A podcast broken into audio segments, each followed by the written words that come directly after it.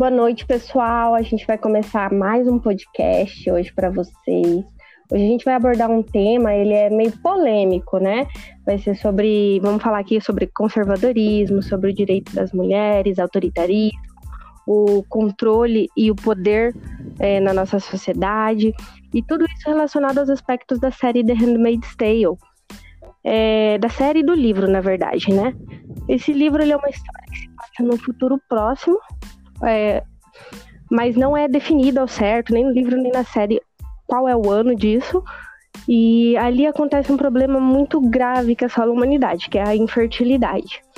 E aí, um grupo de fundamentalistas religiosos dá um golpe de Estado nos Estados Unidos e toma conta do poder e transforma o país na República de Gilead. Aí, o que que acontece? A primeira, o primeiro passo que eles vão fazer vai ser é, tirar todos os direitos da mulher. E aí que entra a nossa questão, né?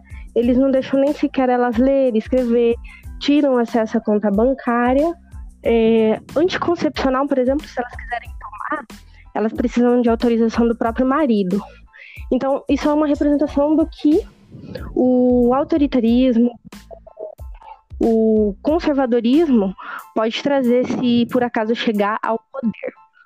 Aí ali as opções que essas mulheres têm, por exemplo, dentro da República de Gilead, é virar aia, que é você vai ser uma parideira, por assim dizer, é, ou você vai para o prostíbulo ou você vai para as colônias catar lixo tóxico.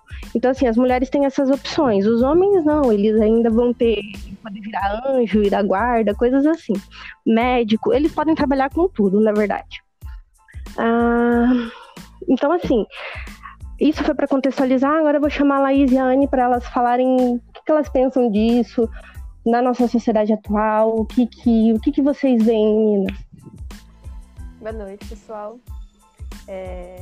Então, como a Yamani estava falando, contextualizando, é... a série se passa no futuro e aí é... eu lembro que quando eu assisti os primeiros capítulos, me deu muito medo porque é, é uma realidade, aliás, é uma realidade não, é uma ficção, só que não tá tão longe assim da realidade, isso me assustou bastante.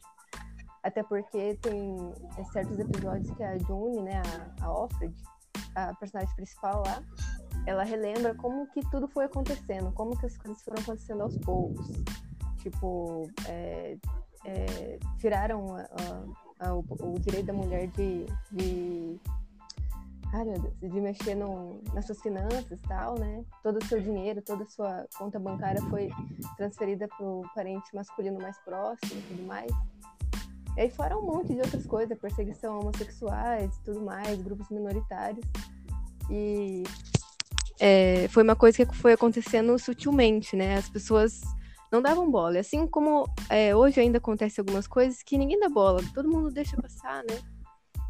E. Você vai falar?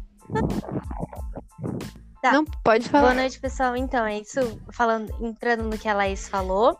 Realmente, foi, foi acontecendo tudo aos poucos, ninguém foi dando bola, e é o que a gente vê que está acontecendo atualmente. É, a gente está vivendo num dilema em que a manipulação, principalmente das redes sociais que está acontecendo atualmente, principalmente nessa pandemia, que todo mundo só fica nas redes sociais, há uma grande influência de outras mídias. E isso tudo está acontecendo aos poucos, Exato. sem ninguém perceber. É, os direitos vão sendo destruídos aos poucos. Por exemplo, o que a gente acreditava que seria a evolução dos direitos das mulheres não está evoluindo. Ele continua regredindo. Há muitos casos de feminicídio, de estupro, há muitos casos em que, por exemplo, a gente vê antigamente, e também nesse livro, ou na série, que as mulheres não tinham direito. Não tinham direito, era tudo com base no que o homem queria. Poxa, isso aconteceu há uns anos atrás, estava acontecendo no passado isso.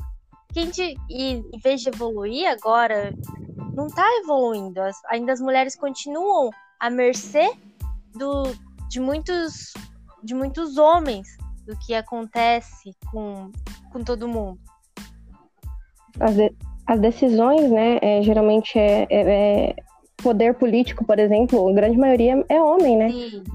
É muito difícil você ver mulher. Aí a mulher que a gente elegeu era a Dilma, né, gente? Mas É. enfim. Dilma, Dilma, igual. Mas é até. Até. Deixa eu só falar Uhum. um pouquinho rapidinho, Anne, que eu peguei meu raciocínio. É, em se tratando também dos, dos, dos direitos da mulher, que, é, que os homens é que tomam decisão, é em relação ao aborto também. Por exemplo, Ah.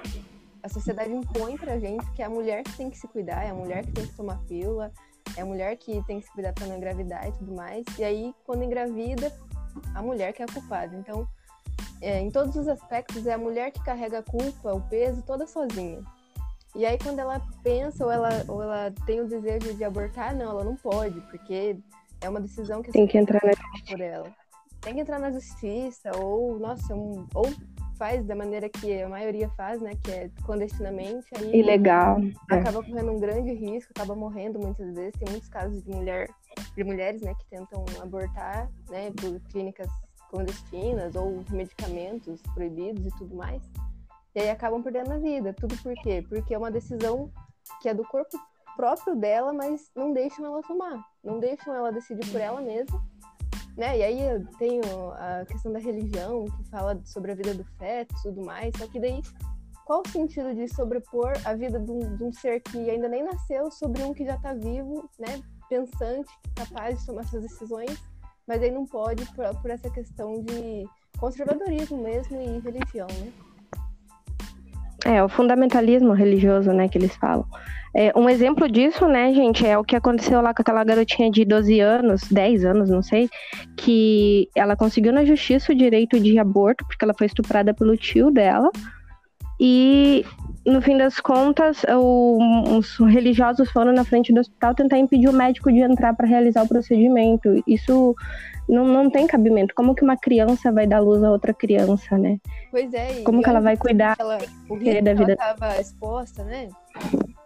Sim, e o cara, o cara foi preso e ele era assim considerado suspeito, sendo que tipo tem prova, ela falou. Então é, é muito Não, pra absurdo essas coisas. É muito A gente vê o conservadorismo assim na raiz, quando é, ó, o que, que é isso? É o que se opõe a qualquer tipo de movimento revolucionário e de políticas progressistas, mas nesse caso dá pra gente ver que o conservadorismo tá, tá ali super presente, que, poxa, não deixa nem avançar.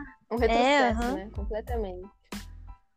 Além de não avançar, ainda volta para trás, né? Sim, É, eu tava dando uma pesquisadinha aqui e aí acabei vendo que desde 2011 é, foram apresentados 69 projetos de lei em relação ao aborto.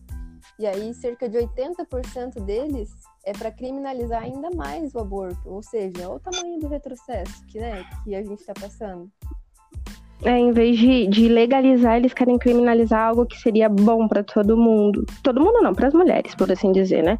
Porque como dizem os homens geral, é, maioria, assim, não vou generalizar, mas tem muito homem que aborta, por assim dizer, entre aspas, porque ele vai lá, engravida a mulher, não assume o filho, não paga pensão, não pega o filho no fim de semana e tudo certo, a sociedade aceita. Agora, se for o inverso, a mulher ela é super julgada, né? É todo aquele tradicionalismo imposto, é, é, é bem é, retrógrado, como vocês mesmos disseram. Todo aquele preconceito por ser mãe solteira e tudo mais, mas aí ninguém, ninguém fala nada do, do pai da criança, ninguém fala nada do menino, né? Aí que entra, falou, você percebe, aborta, quer e pode, tá tudo bem. É, ele, ele pode abortar, por assim dizer. E você percebe na nossa própria fala, nós como mulheres, como a gente é preconceituosa. Chamar a mãe de mãe solteira. Porque o solteiro é um estado civil, mas ser mãe é uma condição, por assim dizer. Não é um. assim, Mãe solteira não é um, um status. E a gente chama elas assim também. A sociedade impregnou isso, né? Exatamente, eu acabei de falar aqui, né? E aí, realmente, é uma coisa que tá muito, muito enraizada na nossa sociedade. Ah, Então, sério que eu falei um agora monte. tá, ó, vou repetir. Vamos lá. Bom, eu soube que sete em cada dez brasileiros, eles já disseram alguma frase preconceituosa.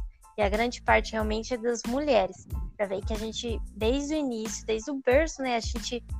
Eles fazem um misto de preconceito, que a gente mesmo tenha preconceito, diga coisas que não nos fazem bem.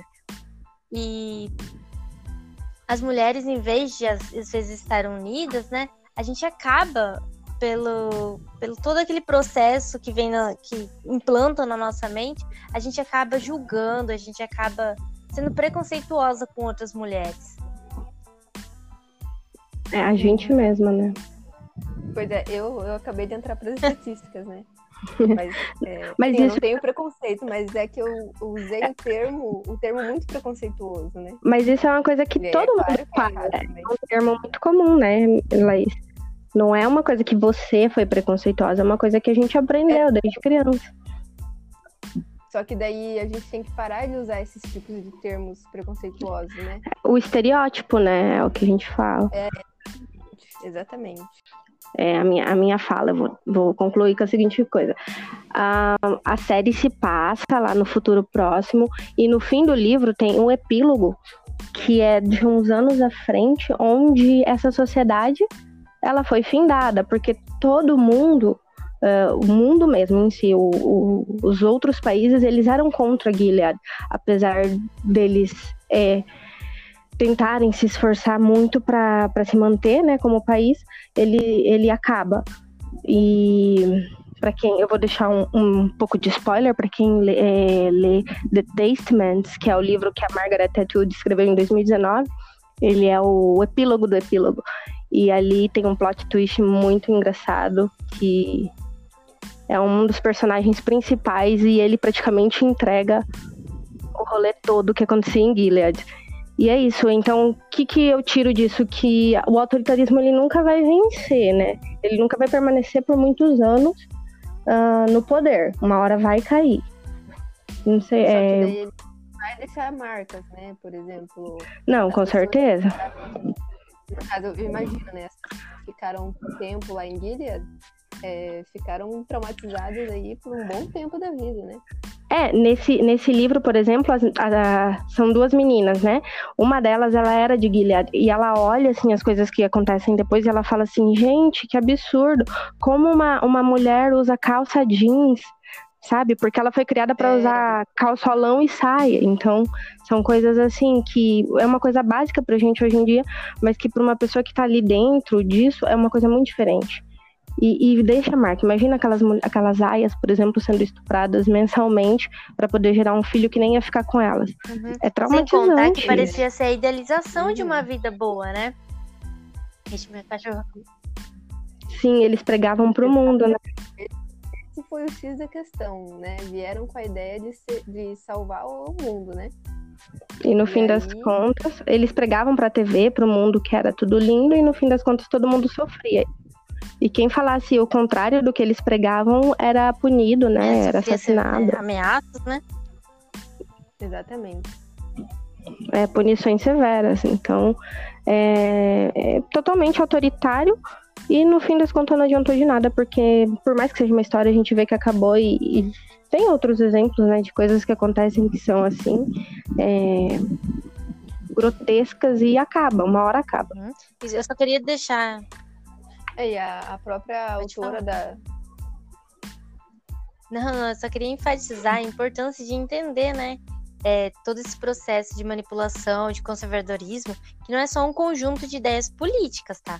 Pois também são valores que variam sempre de acordo com o lugar. Por exemplo, a gente sabe que os chineses, os indianos aqui no Brasil, os africanos, a gente vê que eles têm valores, né, ideias completamente diferentes. Então, cada, a, gente, a gente consegue perceber, então, que daí, dependendo das tradições, é, depende das respectivas sociedades. E é por isso que a gente. Uhum, Isso, é, é Não, é só, só concluir, isso então, mesmo, só depende da sociedade. E aí é que a gente vê, né? Cada lugar tem o seu, seu direito, suas ideias, seus valores. E aí que a gente consegue ver como é feita a manipulação também.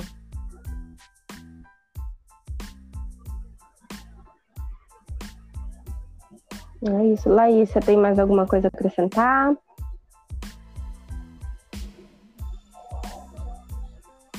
Oi, Laís. Laís?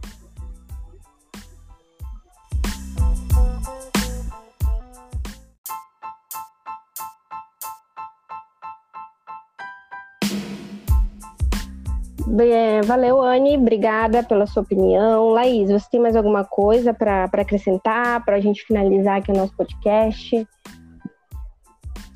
É, então, acho que o que a gente pode concluir né, desse tema todo é que a gente tem que ficar bem esperto com as questões conservadoras, né?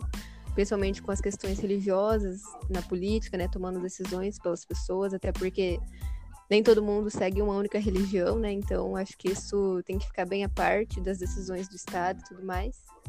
E a gente tem que ficar atento, né? Acho que uh, a melhor lição que, eu, que a série passou para mim foi ficar atento aos movimentos e tudo mais, porque é, não é brincadeira não, uma hora a coisa pode ficar feia mesmo.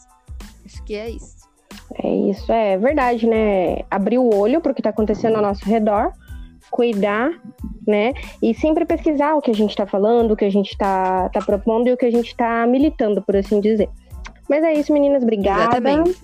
Aí, obrigada e... a todos. Muito obrigada, Emma. Obrigada Até a próxima. Até. Até. Tchau, tchau. tchau. tchau.